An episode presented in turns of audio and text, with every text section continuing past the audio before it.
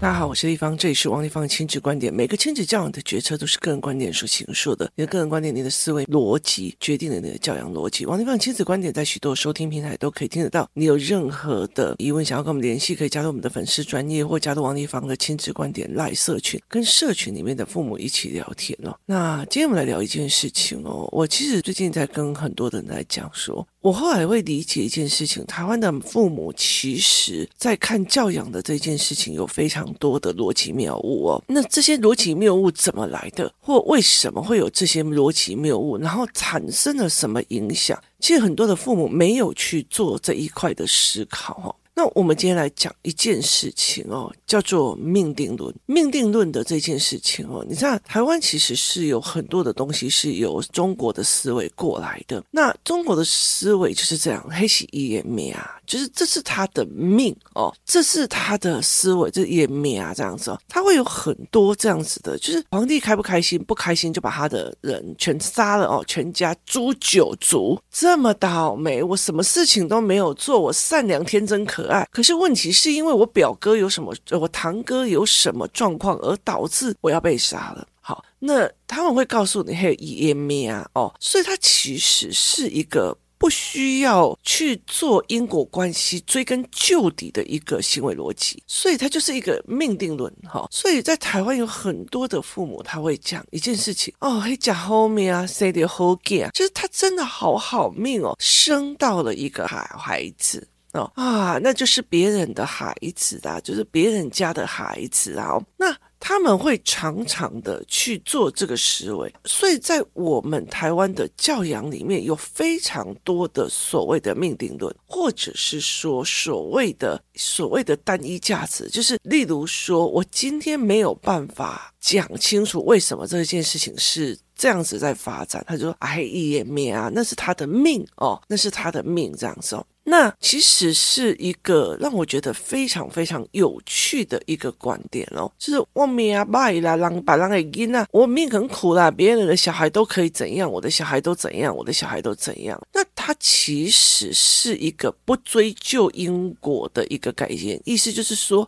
没有一个人，尤其是其实在中国里面，他们其实没有真正的所谓的。教养学、教育学这些东西都没有，但是他们有所谓的家训，就是你如果没有听我们家做的，我们家有家训，然后我就会被处罚，就会被干嘛哦。所以他们没有这样子的一个习惯。好，那后来的其实到了台湾后期的时候，又开始在谈教养了，在讲原生家庭多怎样做怎样的时候哦。他其实是哦，对，他会去怪到我的原生家庭。例如说，我会怪我妈妈哦，就是呢，呃，讲话的时候就是一直堆叠委屈，或者是堆叠什么事情，我会去把这件事情扒出来。可是问题是，他就会觉得说，我不要像我妈那一样，我不要像我妈这样子哦。那所以，我不要给我的小孩这样。好，那我今天看到一个影片，他就是一个人，他在讲他妈妈。他说，他带着他的女儿，然后去帮外婆庆生这样子。他就先给外婆一个花，然后上面还有卡片。然后他外婆就说：“哎呀，干嘛用花啦？哎，浪费钱哦，怎样有的没有？哎，你们年轻人才在过生日，然后那接下来用一个蛋糕，要点蜡烛，说要关灯。他说干嘛？不要关灯啦，关什么灯？哎，我又没有在做这个哦。那过没多久，他们说要唱歌，唱生日快乐歌。他唱到一半，哎呀，赶快唱，不要不要不要，快点，好，停停停停，可以了，啊，快点吃，要不然菜凉了。”哦，那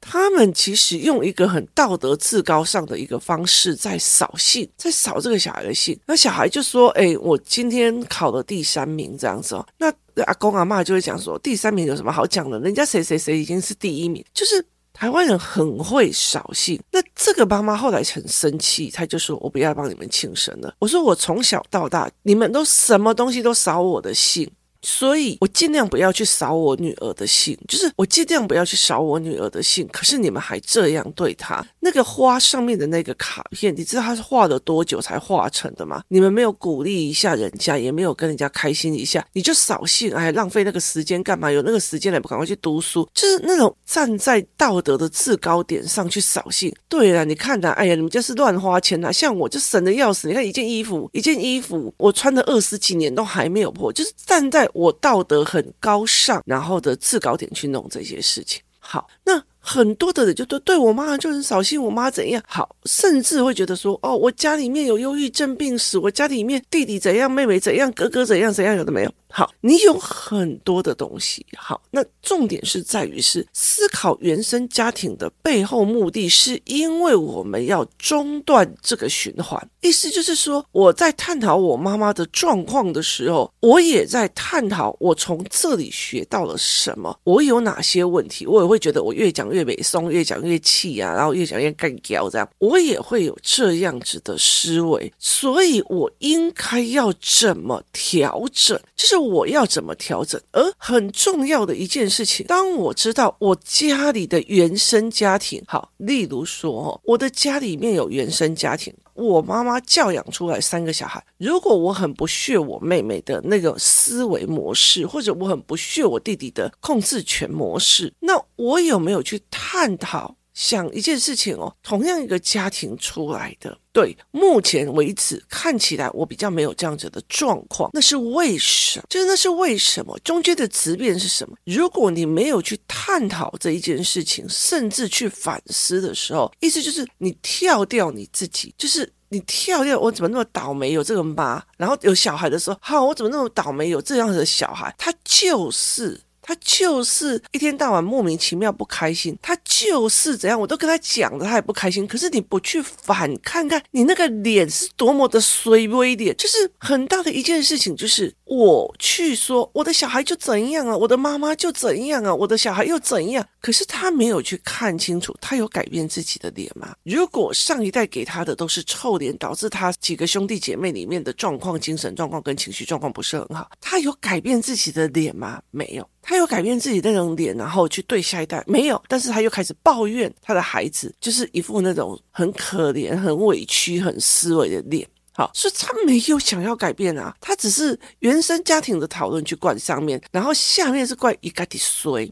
那有很多人他会认为说，我现在的状况比我原生家庭好，所以是啊，我告诉你，那个是因为职业，就是你可能现在有在工作，或者是嫁到某一个家，你以金钱来思考。好，那不代表你老公或者是你自己的经济能力，他其实是在未来是还有竞争力的，所以你是用你那个角度在思考。可是事实上，以整个经济循环的角度在思考的时候，你的孩子弄你的思维并不一定会比较好，甚至他有可能就是跟你的就是你很不喜欢的兄弟姐妹变成同样的下场。为什么？因为你的语汇也是跟你父母的语汇。差不多的，就是你的父母有控制欲，他说出来的语言都有控制权。你的爸爸妈妈在你做一个什么动作的时候，就眼睛就傻瞪过去。好，那你一定也有，就是你一定也有，除非你真的非常有意识的在调整。那像我，并不是有意识的在调整，而是我是大量的人际关系跟大量的思维，还有大量的阅读跟找出原因点，找完原因点以后去找这些事情。那命定论是整个在台湾的架构里面非常可怕的一件事情。啊，我的衰的，我的谁的这些 g 啊，我的衰。好，命定论还用在哪里？哦，我真的很倒霉，是生到一个 ADHD 的哦。然后甚至我会觉得啊，他现在就是他高中了哦，啊，他就是生病，他就忧郁症。好，他认为这是一个病毒，却并不是一个认知与思维长期累积而产生的。好，那如果我们去来探讨，国小的时候、幼儿园的时候，他就先去幼儿园；国小的时候就安亲班上课，三千安亲班，他没有去朋友玩，他也没有认识很多的朋友，他也没有到处去玩，他甚至走到哪个地方，妈妈带他去这个地方玩，带他去那个地方玩，但说穿的都是四个人锁死。就是他跟自己的家人锁死。所以他没有办法跳出那个圈层、家庭圈层里面去思维、去看这个世界、去看一个很美妙的 What a Wonderful World。甚至他妈妈从头到尾就是：今天如果我今天在台湾，我都已经管不可以动动那个，不可以动这个，不可以动那个。到了泰国就管得更严，因为为什么？因为怕异乡里面你会更严重，就更危险哦。然后，所以你可能在台湾里面，妈妈就一个就是那个脸就没表情的死人脸，然后。去到迪士尼那里还是那个死人脸，那你个妈妈，我跟你讲，我看到马里奥了哟。然后你就会转过来，哦啊，你妈那个臭脸啊！所以这个是东西才是你用表情、用语言、用干嘛在扫兴的。那有可能都是你妈妈弄起来，只是刚刚好在不同的孩子里面做成不同的发酵。就是类似这样子哦，就是同样都是一个霉菌，放在黑豆里面变酱油，然后放在豆腐里面变臭豆腐跟霉豆腐，就它只是放在一个不同的地方，只是刚刚好可能。酱油的价钱比霉豆腐还要贵，有价值，所以你就觉得我很优秀。事实上，这个思维逻辑是会一直下去的。可是很多人就会没有办法要命定我这么倒霉有这样父母，可是他没有去抽丝剥茧弄起来说，糟了，我这个样子好骂我，很像我妈，我的小孩也有可能跟我弟一样是同个状况。他们没有去思维，为什么？因为我们不习惯扒自己的。跟我们觉得家丑不能外扬，不能摊开来看，不能摊开来研究，是这一个非常恐怖的氛围，而导致这会一代又一代的去往下去做。就是往下去用，所以我常常会觉得说，我希望有人是可以直接让我很清楚我到底犯了什么错或干嘛的。所以当我去理解我妈妈每天在抱怨我爸爸的东西是，我这么辛苦，我养了王家，我怎么样有的没有呢？你怎么可以这样背叛我？我在这个过程里面听完了以后，我到最后就是，例如说我在职场上就会问我怎么那么倒霉？我对你那么好，我给你那么多，然后你还从我公司挖那么多钱，怎样的没有？我会有很多很多的抱怨，一直。到了我去参加创业者的就是聚会，或者是去看到创业者，他们觉得这种东西被背叛。很正常的呀，很多啊，就是这是一个人性。他现在还没有背叛你，是因为背叛所付出的代价高过于他现在所获得利润。意思就是说，我现在还在你王立芳这里哦，我告诉你是因为我知道哦，我还在想说，我下一次你在看什么课，你可不可以把我的儿子带上？可是当我下一次没有用到他儿子的时候，他就会背叛你了。为什么？因为他觉得你不给他利益，所以那不是代表是一个概念，它是一个人性。当你看透人性的时候，你就不需。需要去纠结那些事情哦，所以对我来讲，我就觉得说，哎。蛮有趣的，就是你要开始去调整你的思维跟你的角度，而且要去破你的所谓的价值观跟思维模式哦，那你才有办法翻转啊，要不然的话，你就会用你的思维再给下一个啊。如果上面的人都觉得哦，你要乖乖的啊，你要取悦我妈妈开心，就会给你什么，所以他他也用来是哦，你们要惹立方姨开心哦，立方姨才会教你们哦。啊，你看，你看，你看，他都不教你了，都是他不教你，都是他。害的好，接下来你的孩子也会啊，你的孩子也是会一种巴结性人格跟一个怨恨性人格，怨恨别人，我都已经做了这么多了，你为什么不要原谅我？我都已经怎样了，你为什么不可以理我？我都已经怎样了？那他用这种心态去去磁场。他一定是玩玩的啊，尤其是妈妈有这种心态，我觉得还好。为什么？因为你职场上你不会是一个 leader，那就算。可是，在男生的立场里面，他用这样的思维，他一定不用长的，用怕啊，我的就是龟缩回去，只有面对自己。这是一个非常有趣的一个思维，为什么？因为我不习惯抽丝剥茧把这个东西找出来，找出来以后，很多人去探讨原生家庭是一直骂、一直骂、一直骂，却没有在讲好，那我现在该怎么翻转？就是我现在该怎么翻转？我要怎么传递新的价值或新的思维往下去做？这才是一个很重要的一个概念哦。所以你去怎么想这件事情的很重要。那它并不是一个命定。定论哦，哦，那个小孩怎么这样？例如说，呃，有一天我就在想说，为什么那些有钱人会让自己的小孩一起去学美术，而且年纪轻轻的十几岁就可以在苏富比拍卖上卖了十几万人民币的一幅画？那我就在想，那为什么这些有钱人他会把钱花在这些没钱的，就是贫穷人的说，哎，画美术太没了解，就你要去找出那个后面的原因跟缘由跟思维，你才会觉得哇哦。不是有钱人笨蛋，有钱没处花，而是他们的思考赢过太多了，所以这是一个完全不一样的思维模式。那你怎么去看这个思维模式的？它也非常的有趣。所以我觉得很多的时候，对我来讲，我觉得像我，我从现在已经带十几年的游戏团体，我带的太多的亲子团体。我告诉你一件事情。每一个孩子的状况都是爸爸妈妈的状况，无一例外，无一例外。就是。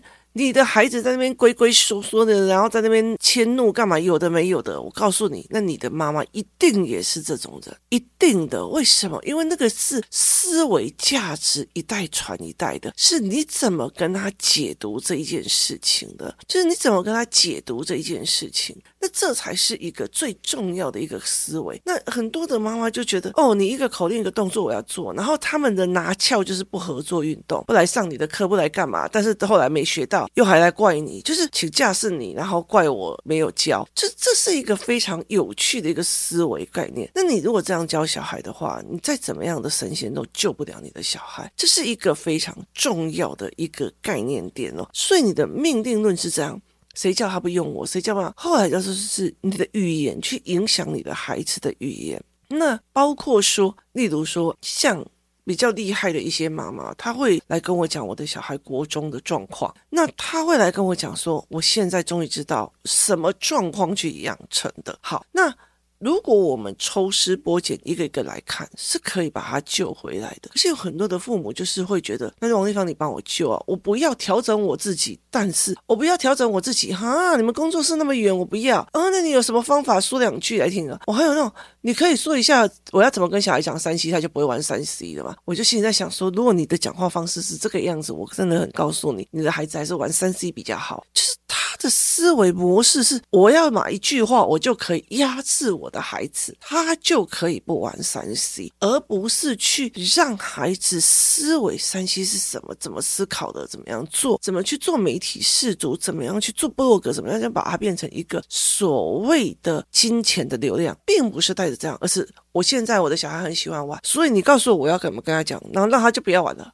就是你只是要我去给你一个说法，去压迫这个孩子，或者是请这个孩子就范，那所以就会变成这样。那当初给他三 C 的是谁？让他人生那么无聊的是谁？让他回到家没有办法看到父母放松，却要拿手机放松的人是谁？这是很大的一个概念哦。就是那甚至有些人会把自己小孩写完作业，然后线上课程，其他就排满了。我没有时间跟孩子聊天，我没有时间跟孩子怎么样，有的没有。其实就算你有时间，你也不想做。就是为什么？而且甚至也不想学。例如说，我每次有时候有空就去带孩子走路回公。工作室啊，或干嘛？很大的一个原因就是沿途教他们观察，教他们思维，然后让他们有一搭没一搭的聊天，然后甚至聊天给我听，然后让我知道哦，原来你有现在最近有这种困扰，原来那个时候你有这样子的思维，原来现在你有这样子的不舒服。用这样子的思考模式去带领孩子去做这样子的维度的思维哦，这才是一个很重要、很重要的一个概念。也意思就是说，我让孩子。就是我让孩子去聊天，那我怎么引发他们聊天？我怎么跟他们聊的？我怎么去带动气氛的？所以像有很多的妈妈哦，就是六我去接小孩，他们也要去接。为什么？因为他想要跟着一起回来，看我怎么带动气氛的，看我怎么聊的，看我怎么在这里思维的。好，去泰国，我怎么聊这一块的？我怎么聊那一块的？我怎么聊他们的人生面向，他们的思维面向？我也遇过在泰国干了好几十年的人。可是他对泰国的一副样貌，就是我还是用我台湾的我自己的角度啊，我最好能够不出门就是不出门的那种思维角度，在面对很多事情哦。那这个对他来讲，换所谓的行万里路没什么意思啊。你了解的意思哈？如果行万里路就没有那个意思，是每一个人可以给你思维，就好像说行万里路胜读万卷书。那有一句话就说，那邮差不就是很多了？重点在于是，我也遇过那种邮差，他非常非常厉害，把所有的人的脉络行为。直接做一个分析，后来他自己出来做一种小额创业的，也是有这样子的一些人。可是问题是，你怎么引领孩子去思考的？他并不是一个命定论哦。那我常常会觉得说，我自己很清楚，如果我妈妈教出了我、我妹、我弟三个孩子，那我很清楚，我妈妈的语言有可能有一大部分在我的身上，我也可能教出我妹跟我弟那样子的孩子。非常的有可能，除非我自己很知道该怎么去调整，然后重新把思维脉络找出来是。是好，我妈妈是为什么这样子想，或者我妈妈讲这一句话，她的脉络会如何的分开去思维。所以，我妈妈在聊的很多事情，或者他讲某些事情，我会去找逻辑谬误，或者找可能替代语句，可能干嘛，重新重新洗过我的语言结构。而这个东西其实是包括在立法院里面，这句话要怎么讲，要怎么拿捏，怎么精确的拿捏，才不会得罪人，才可以得到目的。这些东西都是是我被严格训练过的，所以我很清楚怎么翻转。很多妈妈就觉得，我只要小孩有跟到工作室的课就好了，我不用学，我不用读书。哎，那地方每次都叫我们读书，拜托好吗？我在学别的。那他也没有在谈思考。我觉得老实说，会思考的人永远都要去跟人家聊思考。为什么？因为他。过不去的时候，就要跟人家聊聊的。哦，原来可以这样子想。所以在学习营队的时候，后来有几个小孩很喜欢跟我聊，很喜欢去。哦，原来这样子想。那很大的一个原因就是在于。他们也是思考型人格，但是在传统的人生里面或传统的教养里面，他没有办法去做这一块，没有人可以陪伴他去做这一块，所以很大的时候是命定论。如果你自己都懒，不想学这个也不想学那个啊，那个那个叫地方教你了，那个叫谁教？如果你连自己都懒，你的孩子会多好？我觉得那个东西有点难度。如果你什么东西都是千错万错都是别人错，那你的也没有办法。如果你觉得啊，不是一句话吗？为什么我这么倒霉又生到这个小孩？好，我可以告诉你，乖的。以后问题在那边，因为你从头到尾都不处理的时候，反而不是一件好事哦。这才是一个最重要的一个思维模式。你怎么去看一件事情，它决定了你的人生命相。如果在台湾里面的教养理论里面一直都处在命定论哦，台湾的教养不会成功。而且，其实说穿了，它还是一种隐性的一代传一代。那这样子其实对孩子没有任何的好处哦。所以，其实在很多东西，他希望你认命的时候，就会用。命定论来看，例如说印度的种姓制度，他希望你在那个阶层里面，就在那边，你一出生的就是那样的种姓阶级，那你就必须要认命。命定论其实就是让你没有翻转，所以当你要翻转的时候，你必须要去跨三个阶层想事情，你才有可能翻转一个阶层。如果你坚持你自己都对的，我就对啊，我要自己出去玩不行吗？为什么不能请假？那 OK 啊。可以啊，可是你不能怪到你没有上到课啊，所以这是一个思维逻辑哦，所以这是一个逻辑上的一个思考逻辑。那你怎么去做这个思维逻辑？你怎么去做这个思维判断？这才是一个很重要的一件事情哦。那不是命定论哦。其实我会常常在想说，如果你妈妈真的教养出你，你也要了解一件事情，你有可能教养出跟你兄弟姐妹很像的孩子哦。那为什么？因为。如果你不检讨，你不调整自己，你没有办法思维自己的时候，就会很糟。今天谢谢大家的收听，我们明天见。